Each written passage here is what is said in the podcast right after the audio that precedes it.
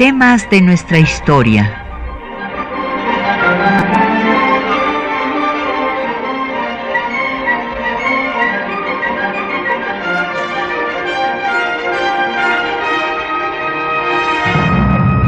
Un espacio que difunde el conocimiento del pasado para comprender nuestro presente. Programa a cargo de la maestra Patricia Galeana.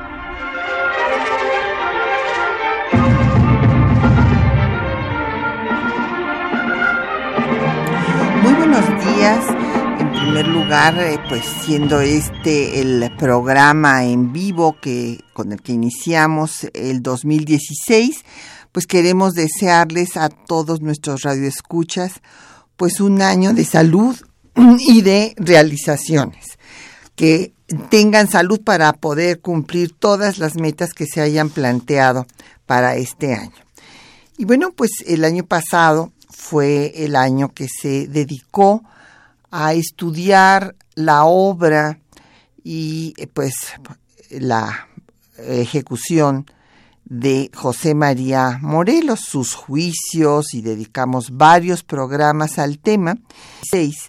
Viendo primero lo que aconteció con el movimiento insurgente después de la ejecución eh, de José María Morelos.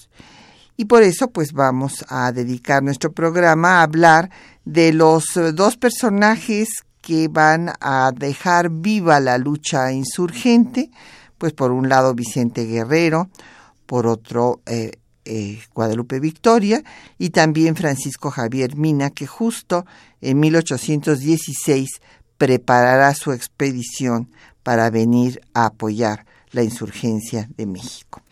Y como pues cada viernes en temas de nuestra historia tenemos publicaciones para nuestros radioescuchas para que puedan profundizar en el tema que tratamos. Y en esta ocasión tenemos dos obras que consideramos que van a ser de su interés. En primer lugar, eh, tenemos eh, la ah, obra de José María Liceaga eh, sobre la independencia que se llama Adiciones y rectificaciones a la historia de México. Esta es una de las obras clásicas que hay que leer para entender el proceso independentista, porque Eliseaga va a escribirla para rectificar los errores que eh, a su juicio, y bueno, muchos de ellos quedan demostrados aquí en esta obra, cometió Lucas Alamán en su historia de México. Y eh, tenemos para ustedes tres ejemplares de esta obra que fue publicada por el Instituto Nacional de Estudios Históricos de las Revoluciones de México. Y por otra parte, tenemos, gracias al Fondo de Cultura Económica, eh, dos ejemplares eh, de la independencia de México del doctor Ernesto de la Torre Villar. El doctor Ernesto de la Torre Villar, bueno, fue eh, uno de los eh, historiadores de nuestro, de la segunda mitad del siglo XX, que se dedicó toda su vida a estudiar este periodo de nuestra historia, tuve el privilegio de ser su alumna. A mí la independencia de México, pues justamente me la enseñó, entre otros, el doctor Ernesto de la Torre Villar, además del maestro Gurria Lacroix, del maestro Arturo Langle. Y el doctor Ernesto de la Torre Villar nos entrega en esta obra pues una visión integral de lo que fue todo el proceso insurgente desde la situación de lo que llamara Roberto Moreno y de los Arcos la última Nueva España, o sea, la eh, Nueva España de finales del siglo XVIII, hasta eh, concluir con eh, todo lo acontecido en el proceso insurgente, dándole especial importancia a los testimonios de los guadalupanos de esta organización clandestina que se llama también de los Guadalupes. Entonces llámenos, tenemos pues estas dos obras, eh, las eh, adiciones y rectificaciones de eh, el historiador José María Liceaga, que va a corregir sobre la independencia de México. Están como siempre a su disposición los teléfonos 55 36 89 89, una alada sin costo 01 800 505 26 88, un correo de voz 56 23 32 81, un correo electrónico temas de nuestra historia arroba yahoo.com mx Nos puede seguir también por Twitter en arroba temas historia o en Facebook en, eh, con temas de nuestra historia UNAM todo junto y eh, en minúsculas y también el programa queda en línea en el www.radiounam.unam.mx. Bueno, pues ve, eh, veremos pues este panorama de lo que sucedió con la Revolución de Independencia en 1816. Pero bueno, para ello recordarán nuestros radioescuchas que eh, pues Morelos, eh, al estar custodiando a los miembros del Congreso y siendo él parte del gobierno ya establecido de este Ejecutivo colegiado establecido por el decreto constitucional para la libertad de la América Mexicana, o sea, la primera constitución de México, eh, promulgada en Apatzingán en 1814, pues esta eh, custodia eh, ciertamente para muchos de los biógrafos de Morelos le restó movilidad, además de el embate que había del ejército realista para acabar con este gobierno independiente que había surgido en México, ya con una base jurídica, además de una constitución, y en esas condiciones, al estar, repito, custodiando al Congreso y eh, desde Uruapan para Tehuacán, pues va a caer eh, prisionero y será ejecutado el 22 de diciembre de 1815. Posteriormente, pues ya Manuel Mieriterán, de hecho desde que está, eh, antes de que sea ejecutado, desde que es capturado Morelos, Manuel Mieriterán disuelve al Congreso en Tehuacán y había empezado a darse las defecciones. El propio Rosains, quien fuera secretario eh, del Congreso, y el que leyó los sentimientos de la nación, esta declaración de principios de Morelos al eh, inicio del mismo en Chilpancingo, pues Rosains aceptó el indulto en octubre de 1815, o sea, un mes antes de que fuera capturado Morelos. Y así se van a dar, pues, eh, un, por un, proceso, eh, por una parte de quienes eh, caído el gobierno, pues independiente, el gobierno surgido de la Constitución de 14, van a acogerse al indulto y otros que pues continuarán en focos dispersos, o sea, lo que se da es la desintegración del movimiento insurgente. En focos dispersos que desde luego pues son más fácilmente eh, pues acabados por el ejército realista, o sea, son más vulnerables.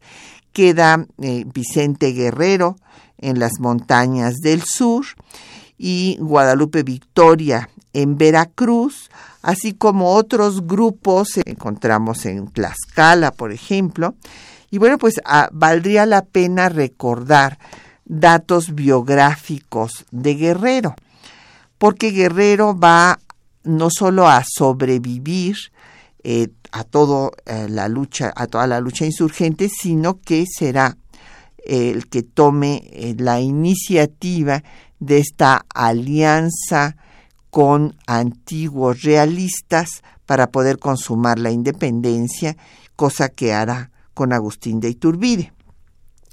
¿Quién era Vicente Guerrero? Bueno, pues era un mulato, bueno, un, mestizo, pero un mestizo con eh, también con una fuerte carga de raza negra, como podemos apreciar en sus facciones, en las pinturas que se hicieron de él, cuando inclusive eh, que, que, se hicieron cuando él estaba en vida. Y pues era una persona de extracción modesta que se dedicaba a ser arriero y que conocía como la palma de su mano las montañas del sur.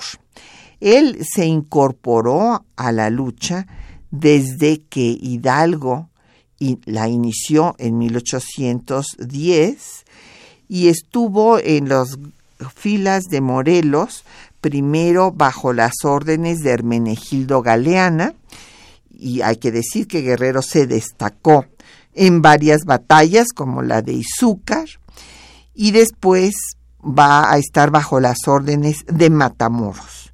Se va a, va a tener una serie de encomiendas eh, como miembro del ejército de Morelos para eh, encargarse del movimiento insurgente en la costa sur de Oaxaca hasta Tehuantepec y también va a llegar eh, su, eh, eh, lucha al sur de Puebla.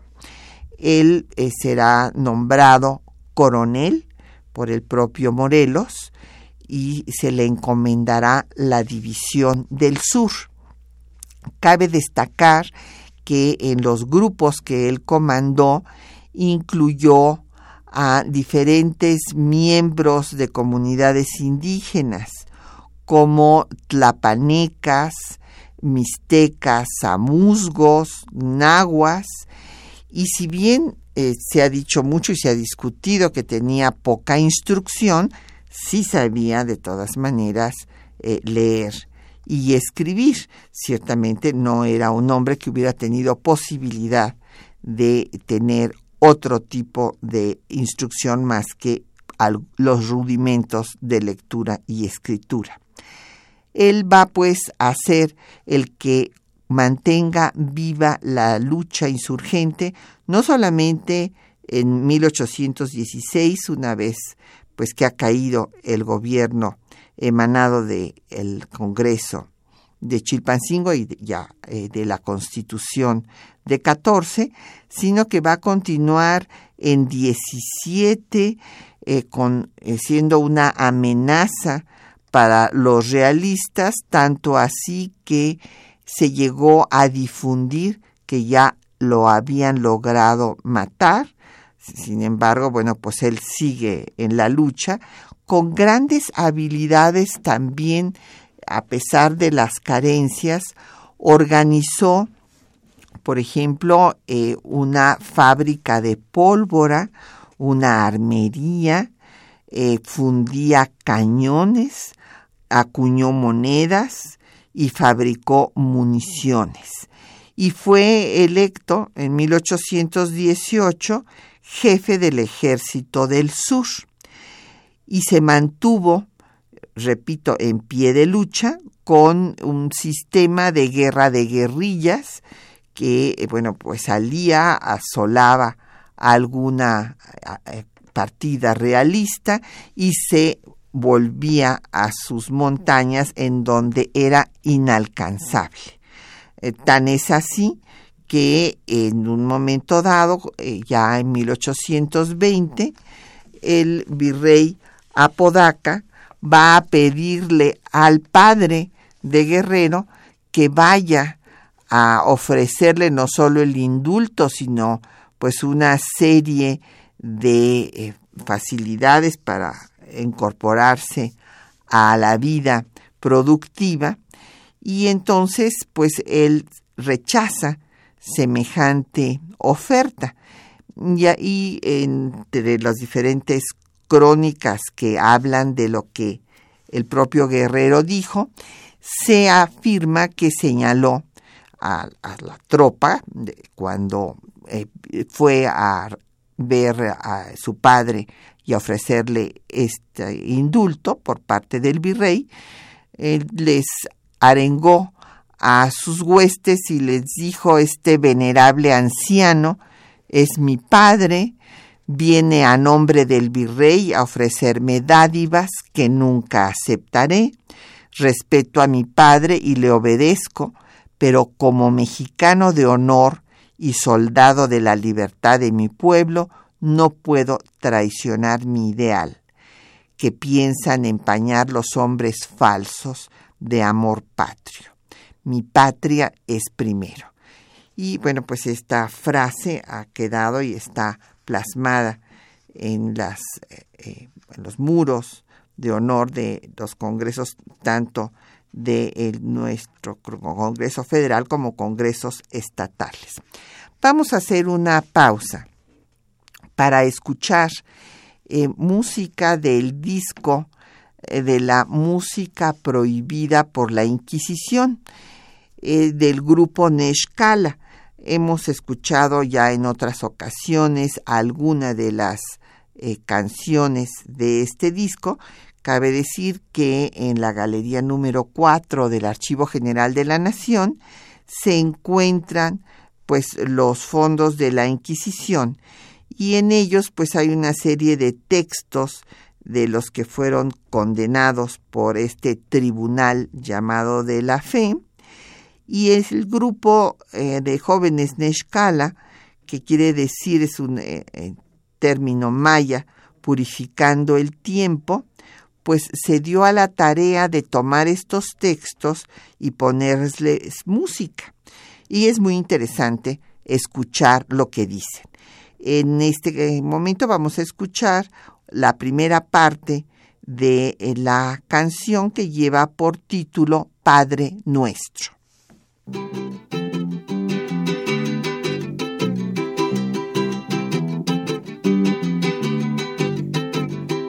Será dable que nos cuadre gente que por interés dejado en la vejez pereciendo al pobre padre. También en dejar madre por cualquier trato siniestro. Es el gacho muy diestro, pues para ellos si se acata. No hay más madre que la plata, ni más Dios que el reino nuestro. El son tus desvelos, perro iniquio y algo más. Cuando en el reino vas, dices que estás en el, el reino desahogado de estos perros macuteños y con todos ellos menos quedará santificado. No hay en el reino ni un hombre a quien no tengas acceso, pero en el criollo no hay miedo por el bravo que sea tu nombre. Ni tampoco que se asombre de vuestra codicia atroz.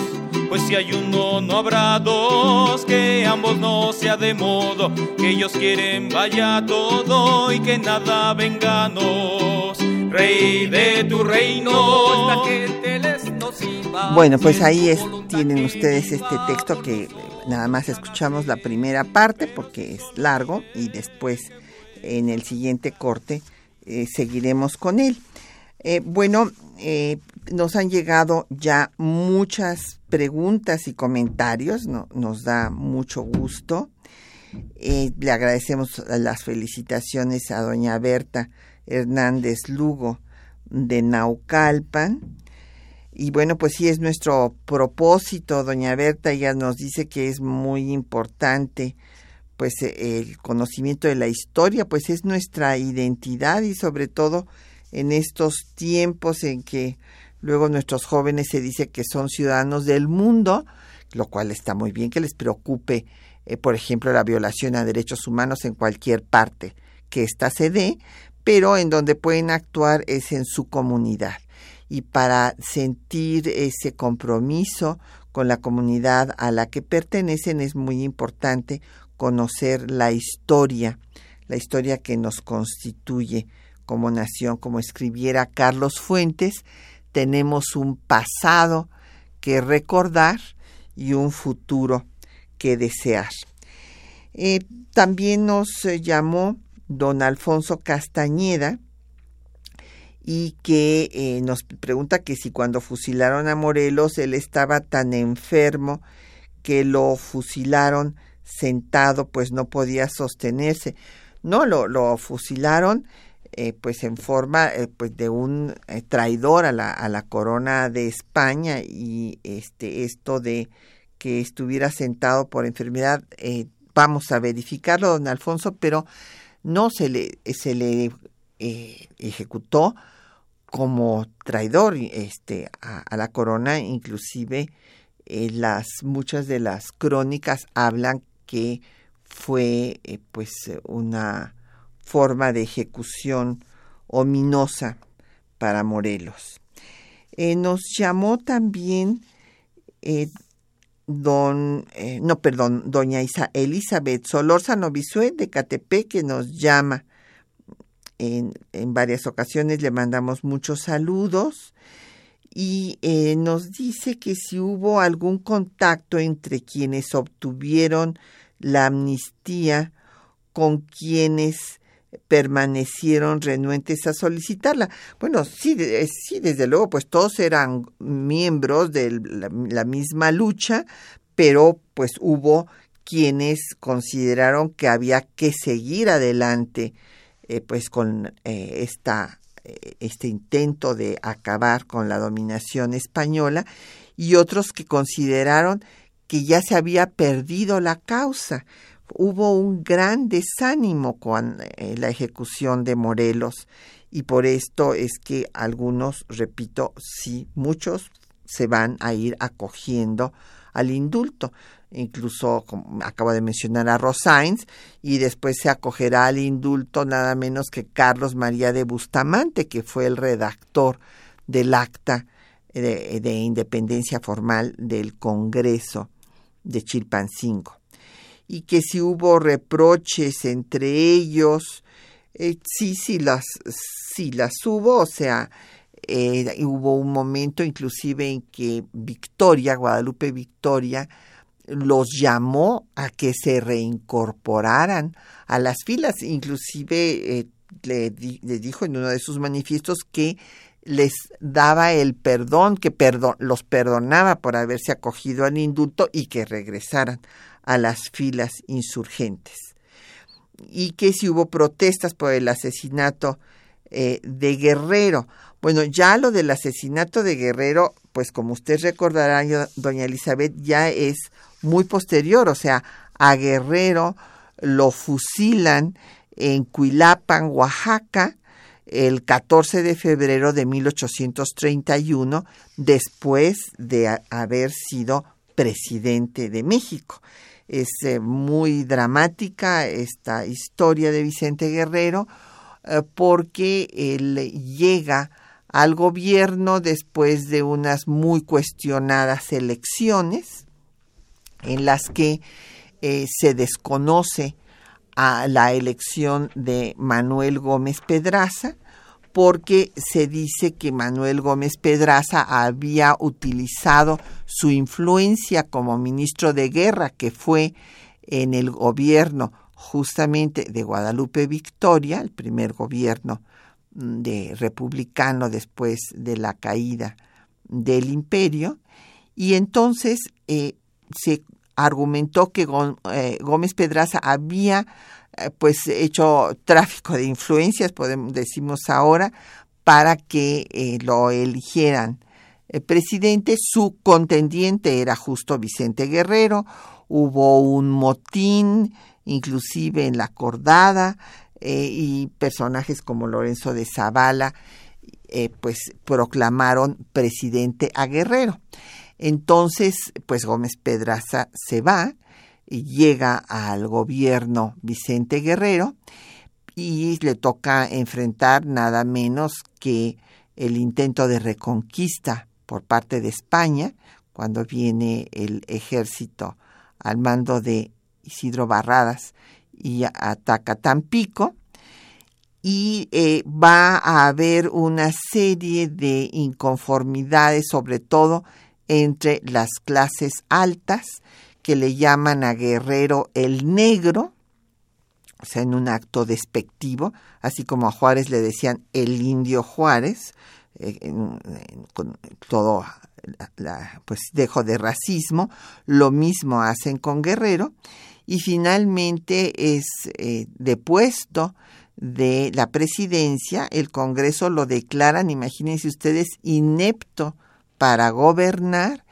Él eh, pues no acepta esta maquinación política, se levanta en armas, finalmente le ponen una celada eh, por medio de un comerciante eh, italiano que se llamaba Picaluga, que lo invita a su barco, él vendía diferentes cosas en las costas de lo que actualmente es el estado de Guerrero y ahí lo aprende y se los entrega pues a sus enemigos. todo esto lo urdió el gobierno eh, de tendencia conservadora de Anastasio Bustamante.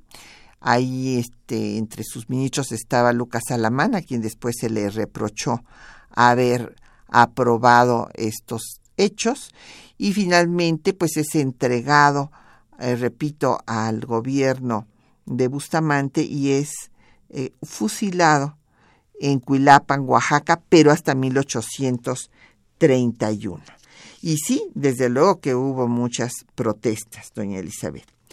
Bueno, nos han llegado otras preguntas de otros de los personajes que había yo mencionado que continuaron con la lucha insurgente después eh, de caído eh, pues Morelos y el Congreso emanado de la primera Constitución de México. Don José Guadalupe Medina nos pregunta, y él nos habla de Netzahualcoyotl, nos pregunta por Guadalupe Victoria, que cuál era su nombre verdadero. Guadalupe Victoria se llamaba Miguel eh, Félix Fernández y él eh, pues fue un eh, originario de, Durango y estudió en el seminario de eh, la ciudad de Durango unos estudios no este, llegó a ser sacerdote sino simplemente estudió las primeras letras digamos después vino al colegio de San Ildefonso para estudiar derecho, eh, presentó eh, su examen de bachiller y se graduó en leyes. Esto es interesante saberlo. También estudió eh, en la escuela militarizada de orden colonial, o sea, tenía preparaciones tanto en el área del derecho como de la milicia. Y bueno, pues fue quien mantuvo eh, la lucha insurgente, también igual que Guerrero, y eh, cambió su nombre pues al de Guadalupe Victoria por razones obvias, ¿verdad? Porque eh, los insurgentes eran guadalupanos y la victoria pues se refería a la victoria de la independencia de México. También nos llamó don Benito Díaz Contreras de Satélite y él pregunta sobre Francisco Javier Mina. Bueno, aquí hay que señalar, nos dice que cuál fue pues su verdadera aspiración, que porque eh, pues vino engañado por Fray Servando Teresa de Mier. No, no vino engañado, eh, don Benito, eh, este joven español era un joven liberal español de Navarra, del norte de España, y había estado luchando en contra del absolutismo de Fernando VII. Bueno, inclusive empezó a muy temprana edad su lucha contra los franceses para que regresara el rey legítimo de España, pero él era liberal y entonces apoyaba a la constitución liberal española de 1812 y resulta que ustedes tendrán presente que cuando regresa finalmente Fernando VII y salen eh, de España los franceses, pues resulta que Fernando VII restablece eh, el absolutismo derogando la constitución de Cádiz.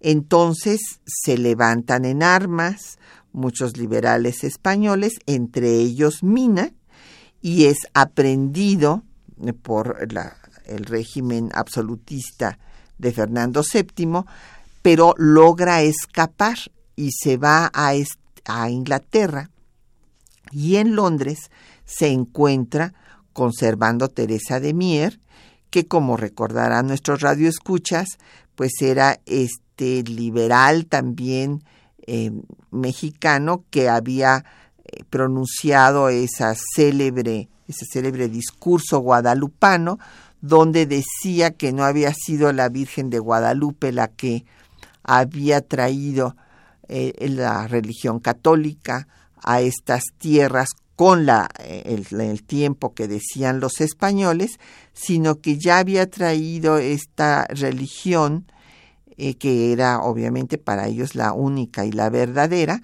la había traído Santo Tomás desde antes de que llegaran los españoles, con lo cual le quitaba toda legitimación a la conquista española, porque los españoles habían argumentado que venían a, a conquistar a estos pueblos para inculcarles la verdadera religión.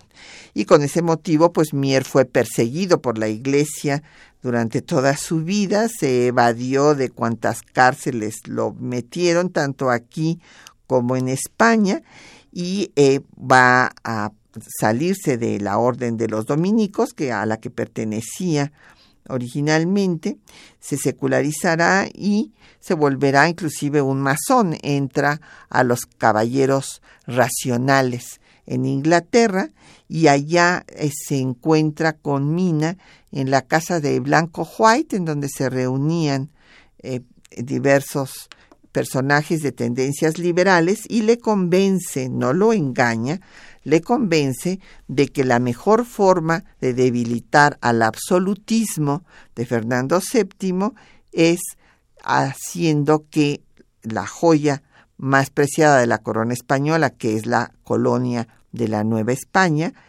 tenga su independencia. Y por eso va a venir Mina.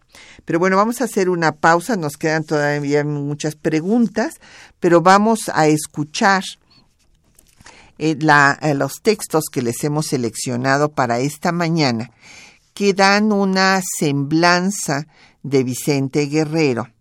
Estos textos son de Manuel Paino, ustedes lo recordarán, este el liberal que después se unió a Comonfort en el golpe de Estado y sería pues eh, secretario de Hacienda, pero lo más importante es que se destacó por escribir lo mismo poesía que teatro, eh, que novela, como El Fistol del Diablo, Los Bandidos de Río Frío. Y bueno, aquí él da una descripción del que llama el héroe del sur y también cita a un gran eh, liberal federalista, José María Lafragua, abogado poblano, que fue varias veces canciller de México, embajador en España, primer director de la Biblioteca Nacional y autor de códigos, un código penal, un código civil, y reunió una colección de impresos fundamentales para la historia de México de la época que le tocó vivir en pues buena parte del siglo XIX. Vamos a escuchar lo que nos dicen estos dos autores de Vicente Guerrero.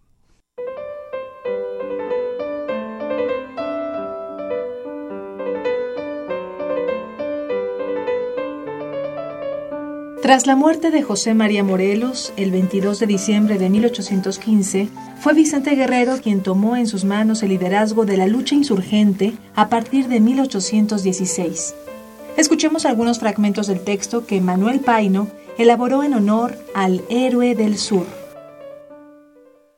Guerrero fue la luz de la independencia. Encendida siempre en las ásperas y ricas montañas del sur, los mexicanos siempre tuvieron un representante que abogase siempre por la causa justa, pero al parecer perdida por las victorias de las armas españolas. Su vida fue un tejido de aventuras y una serie de rasgos heroicos que están íntimamente unidos con nuestra guerra de once años. Guerrero tuvo la fortuna de sobrevivir a su obra y la desgracia de ser jefe de la República y morir a manos de sus mismos compatriotas. Nació Guerrero por el año de 1783 en Tixtla. Los años primeros de Guerrero se pasaron en la fatiga y en el trabajo. En 1810 Hidalgo proclamó la independencia en Dolores. En 1811 ya encontramos que Guerrero había seguido la inspiración patriótica. Figuraba como capitán y servía a las órdenes inmediatas de don Hermenegildo Galeana. En febrero de 1812, Guerrero ya mandaba fuerzas no despreciables. Ya se ponía frente a frente con los jefes españoles. Ya alcanzaba en Izúcar una victoria sobre las tropas regulares que mandaba el brigadier Llano. Ya, en fin, sin saber quizá entonces ni escribir en el papel, había sin embargo escrito su nombre en el libro misterioso de la posteridad. En 1814 Guerrero había hecho una laboriosa campaña en el sur de Puebla, había militado a las órdenes del Gran Morelos y era por fin uno de los jefes de la independencia, pero se hallaba en una singular situación. Los azares de la guerra y la envidia de sus enemigos le habían reducido a un soldado asistente. Sin embargo, salió a los pocos días de su situación de una manera inesperada. Se presentó por el rumbo una fuerza española al mando de don José de la Peña de cosa de setecientos a ochocientos hombres. Guerrero recorrió el pueblo de Papalotla, Despertó a los indígenas, los armó con palos y un puñado de hombres medio desnudos atravesó en silencio las humildes chozas del pueblecillo hasta la orilla del río. Los soldados de España son derrotados a garrotazos. No alcanzaban a concebir cómo tan de repente tenían a los enemigos encima. Cuando amaneció el día, Guerrero, como lo había pensado, era dueño de cuatrocientos fusiles y de un abundante material de guerra. La prisión y muerte de Morelos y el indulto a que se acogieron algunos jefes notables arruinó por ese tiempo la causa de la independencia. Guerrero ya era un hombre formado en la guerra. El gobierno español conoció su importancia y llamó al padre de nuestro héroe. Le puso un indulto amplio y completo, facultándole para que hiciese a su hijo todo género de promesas, ya de empleos, ya de dinero. Sin embargo, Guerrero le respondió He jurado que mi vida sería de mi patria, y no sería el digno hijo de un hombre honrado si no cumpliera mi palabra. El viejo usó a su hijo, le bendijo y se retiró silencioso, tomando de nuevo el camino, para poner en conocimiento del virrey el mal éxito de su comisión. Un párrafo de la biografía del general guerrero que escribió el señor Lafragua pinta perfectamente este periodo. Un solo hombre quedó en pie, en medio de tantas ruinas. Una voz sola se oyó en medio de aquel silencio.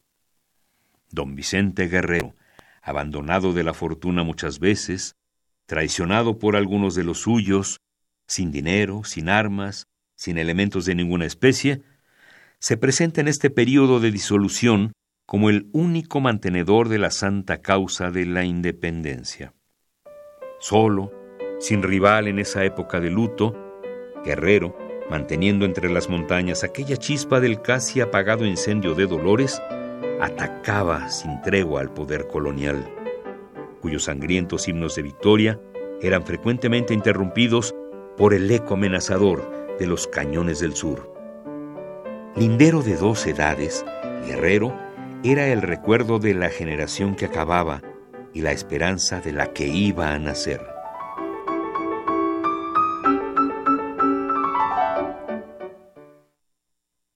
Pues ahí tienen, ustedes escucharon pues a dos grandes escritores decimonónicos eh, que describen pues la vida y la obra de Guerrero en la lucha insurgente, en ese momento de desolación, como ellos mismos señalan, en que cae eh, la insurgencia ante la pérdida de pues su jefe más importante que fue José María Morelos, sobre todo en el terreno eh, pues militar, el que logró mayores victorias y liberar a un territorio más grande de la Nueva España. Recordemos que no solamente cumplió lo que le había dicho su maestro Hidalgo de tomar Acapulco, sino que creó la provincia de Tecpan, que es la que corresponde al actual estado de Guerrero, llegó a Oaxaca, que era una de las ciudades más prósperas de la Nueva España, y también llegó a Orizaba.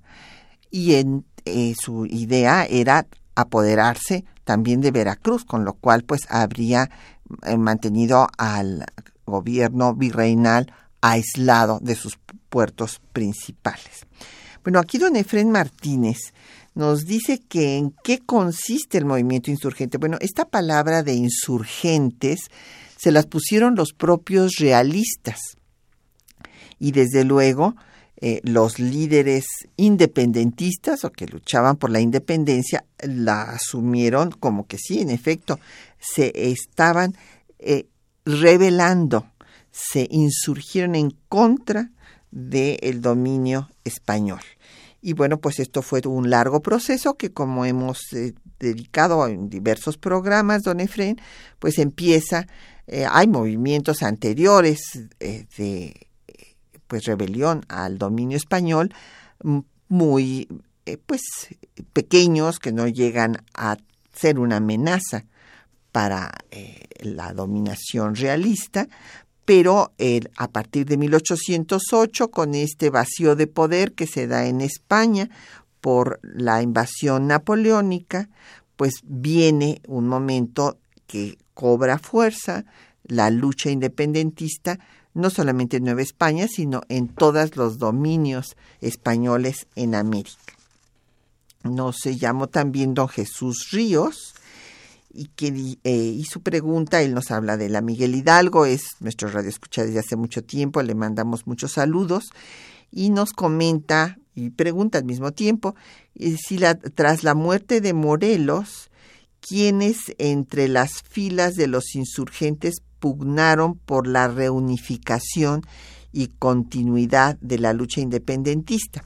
Y es una pregunta como las que nos hace don Jesús siempre, muy acertada, porque sí, en efecto, había que reunificar al movimiento y el que intenta esta reunificación es Guadalupe Victoria, que constituye en Huatusco la Convención de las Provincias Orientales de México. Y esta convención, en donde está Antonio de Sesma, intendente general del Ejército del Sur y representante por Veracruz, Cornelio Ortiz de Zárate, José María Ponce, Joaquín de Oropesa, José Ignacio Couto, José Loyo, Patricio Fernández Giraldés y también José Sotero de Castañeda, querían el establecimiento de un régimen provisional que reuniera las provincias de Veracruz, Puebla, Oaxaca, Tlaxcala y Tecpan, que eran las, pues lo que eh, era la eh, parte ya que era eh, la República Mexicana en ese momento, porque fueron los territorios liberados, como habíamos dicho primero por Morelos, y quería reunir a todas estas provincias para que se formara, bueno, esta convención eh, con cinco representantes, un representante de cada provincia, y que tuvieran un gobierno provisional mientras se restablecía totalmente el orden constitucional. El orden constitucional se están refiriendo, desde luego, al emanado de la Constitución de 14. Y esto es una, eh, pues una cuestión muy poco conocida, esta convención, pero es muy importante eh, pues reconocer eh, que tuvo Guadalupe Victoria esta visión. Y bueno, pues por eso después también será el primer presidente de México.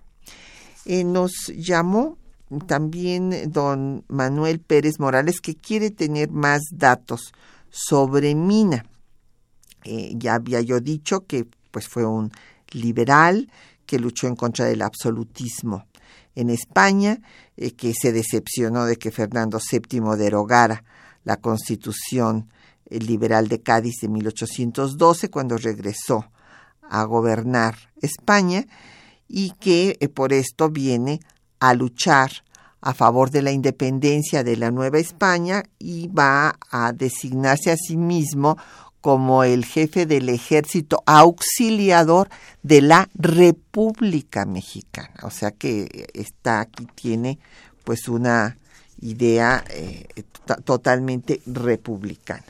Vamos a hacer una pausa para escucharnos. Siguen llegando preguntas, les trataremos de dar paso al fin, después de escuchar esta última parte de eh, la canción eh, prohibida por la Inquisición que lleva por nombre Padre Nuestro, interpretada por el grupo Neshkala, eh, editado por Radio Educación.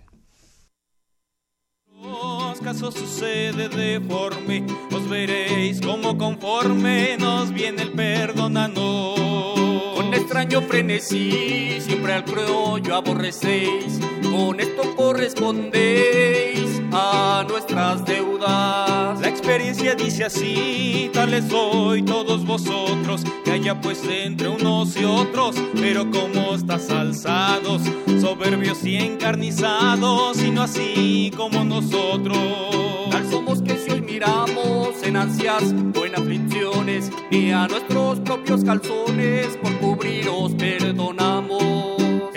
Plata nos criamos, de la cual sois poseedores, estos crecidos favores debíais perros compensar. Y en todo aquesto mirar el que sois nuestros deudores. Para el interés sois estando el reino en un hijo Del ser impabilo, sin embargo no nos dejes. Seguro está que te quejes del criollismo en la ocasión. Tal es nuestra compasión que hembras y caudal perdemos y todo cuanto tenemos por no caer en tentación. Oh Dios, ponednos en paz y en nuestras quejas acalla. Líbranos de este canalla y al reino no vengan más. Ni de por acá jamás ningún gacho opine en quien nunca veremos el bien. Líbranos del mal. En fin. Bueno, pues don Fernando Román, a quien también le mandamos muchos saludos porque es de nuestros radioescuchas asiduos, él nos llama de la Miguel Hidalgo eh, quiere que hablemos de José María Izazaga. Dice que no se le menciona que es muy importante, que fue mariscal, que fue secretario del Gran Morelos y un personaje importante que se encargó de fabricar armas. Tiene usted mucha razón, don Fernando. Sí, él además era dueño de una hacienda en donde pues hizo amistad con Morelos y en efecto participó en las primeras conspiraciones y en esta hacienda de Rosario pues se convirtió en una de las paradas de los insurgentes, ahí les daba comida y alojamiento y en efecto fue secretario de Uruapan eh, de 1815 y después sobrevivió a, la lucha insurgente y fue constituyente eh, de la primera constitución eh, de la etapa independiente de nuestro país, porque la primera de México pues fue la de 14, pero la de la etapa independiente es después de la caída del imperio en 1824. Y José María Izazaga pues murió eh, siendo diputado. Nos han llegado otras preguntas. Eh, don Alberto Fernández de Naucalpan pregunta que las provincias del norte del país, que, que si estaban bajo el control realista, sí estaban bajo el control realista. Por eso hablamos de los territorios liberados, que fueron estos territorios del sur. Eh, don Javier Guerra de la Benito Juárez, que cómo eran las elecciones en tiempos de Guerrero. Eran elecciones indirectas, fueron indirectas durante todo el siglo XIX e incluso Madero eh, eh, todavía tuvo este sistema electoral. Él fue el que mandó a que hubiera justamente ese lema, sufragio efectivo, que hubiera una elección directa y no reelección. Pero antes eran indirectas don Javier. También pues nos llamaron para hacer otros comentarios. Patricia López, a quien nuestra tocaya le mandamos muchos saludos en la Benito Juárez, eh, comenta ella que, pues así como Vicente Guerrero sufrió presiones de su padre, pues también Madero después, al inicio de la revolución, a la que convocó para el 20 de noviembre de 1910, o sea, prácticamente un siglo después de los hechos que estamos tratando, pues también recibiría presión de su familia. Sí, en efecto, la familia de Madero no quería que hiciera una revolución que se enfrentara a don Porfirio. Eh, don Alberto Huesca nos llama de la Benito Juárez y dice que eh, pues la película esta de Miguel Hidalgo, eh, la historia jamás contada, que está llena de errores y que es muy tendenciosa. Tiene usted toda la razón, don Alberto, o sea, fue una película hecha exprofeso para acabar con la imagen de Hidalgo, nada menos que en el bicentenario del movimiento que él encabezó o sea, fue una película tendenciosa de, pues los conservadores nunca le han perdonado a Hidalgo el que se enfrentara a la Inquisición, que les dijera que eran católicos solo por política, que lo único que les interesaba era el dinero, en fin, todas estas cosas desde luego no se la perdonan todavía y es un personaje que eh, las personas de tendencias conservadoras condenan y eh, pues ahí lo pintan como un hombre eh, libertino, irresponsable, sanguinario incluso, y bueno, pues es, eh, trataron, repito, la intención política fue acabar con la imagen de Hidalgo y lamentablemente mucha gente, que bueno que hace usted el comentario, don Alberto, porque se quedan con esta idea de que lo que están viendo en la película es verdad y es totalmente falso. Eh, don Agustín Mondragón de, nos habla del, centro histórico y nos dice que por qué hay historiadores que tratan de menospreciar a los héroes revolucionarios. Pues porque son historiadores de eh, tendencias ideológicas conservadoras y entonces pues los revolucionarios no son de su simpatía ellos consideran que las revoluciones pues no han, han, causado todos los males al país en lugar de haberles traído bienes. Y pues por ejemplo consideran que Hidalgo llevó al país al caos y pues son eh, partidarios de que se eh, rememore a Iturbide, que por cierto Iturbide en este año de 16 fue acusado por, bueno, el, el virrey Calleja mandó que se le investigara por, por malversación de fondos y tráfico de influencias. Pero eh, los historiadores de tendencia conservadora, bueno, pues ensalzan a Iturbide y eh, pues cubren de denuestos a Hidalgo. Otros eh, comentarios, bueno, les agradecemos muchísimo pues todas las llamadas eh, de felicitación y otro comentario de don José Enrique eh, Camacho Mendoza de la Miguel Hidalgo que recomienda que se visite la capilla del Pocito y que ahí este, narran eh, la historia de Morelos. No, pues la capilla del Pocito hay que visitarla porque es una capilla elíptica, o sea, es muy interesante su arquitectura, así es que también por eso merece ser visitada. Le agradecemos su felicitación al señor Sosa Vaca, muchísimas gracias a don Mario Orozco Méndez de Iztacalco, a José Camacho Mendoza de la Miguel Hidalgo, los saludos ah, por Twitter de Alicia Jiménez, de Mace, de José Valeriano Campo, de José Luis Martínez, muchísimos saludos a nuestro querido amigo también de Rodolfo Sánchez, Alejandra Ramírez, eh, también nos llama para pues desearnos que sea un buen año. Lo mismo le deseo, doña Alejandra. Y eh, también nos pregunta doña Rosa María Arenas sobre eh, que por qué no se habla de un norteamericano, un estadounidense, pues, que eh, vino a luchar en la insurgencia que se llamaba Elías Peter Dean.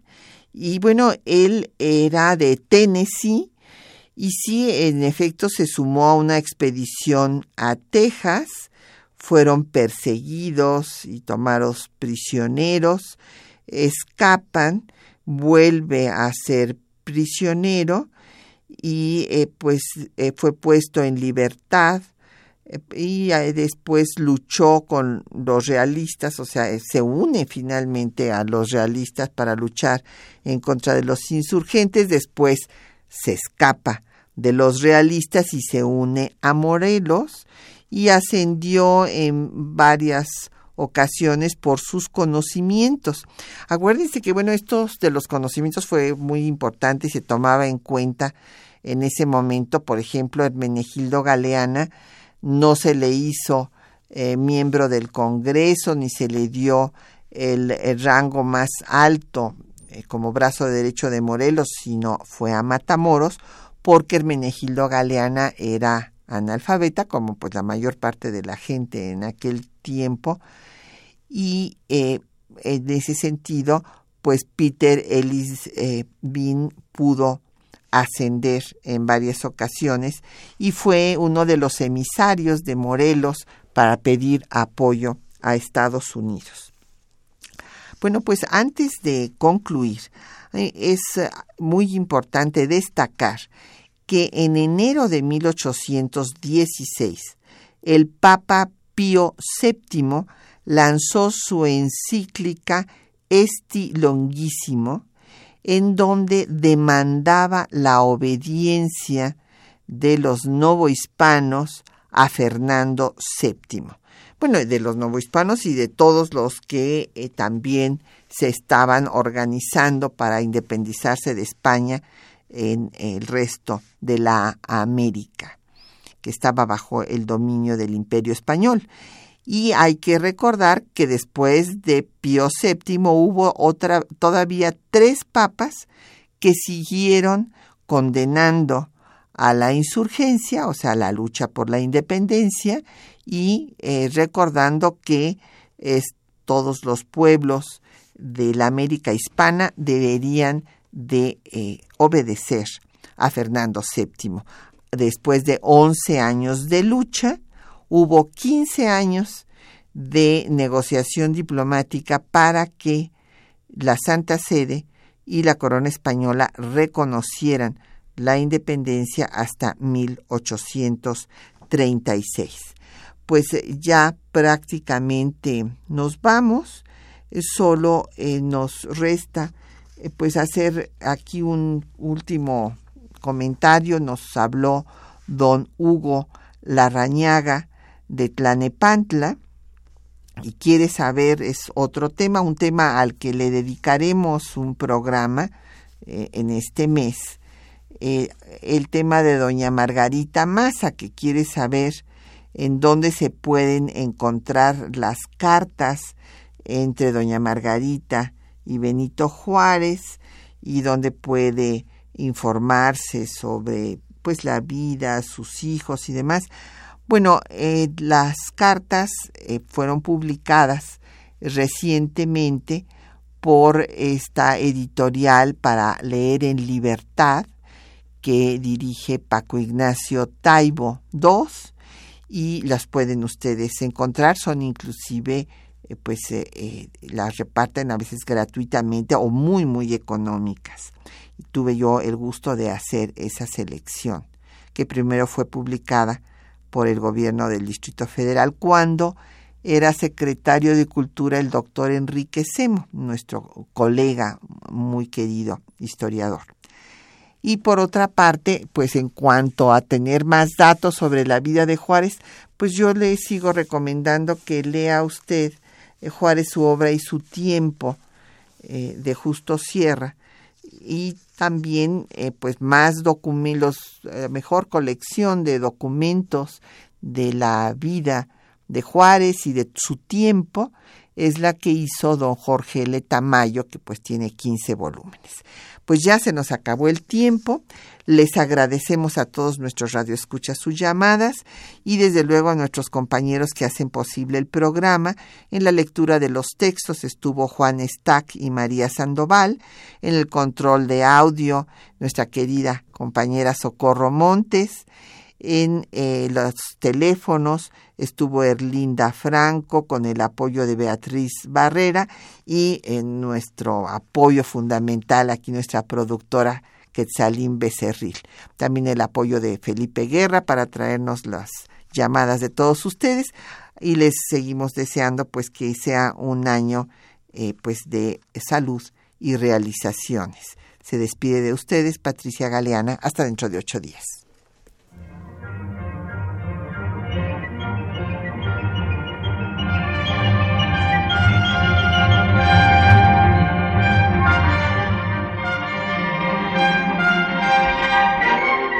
Temas de nuestra historia.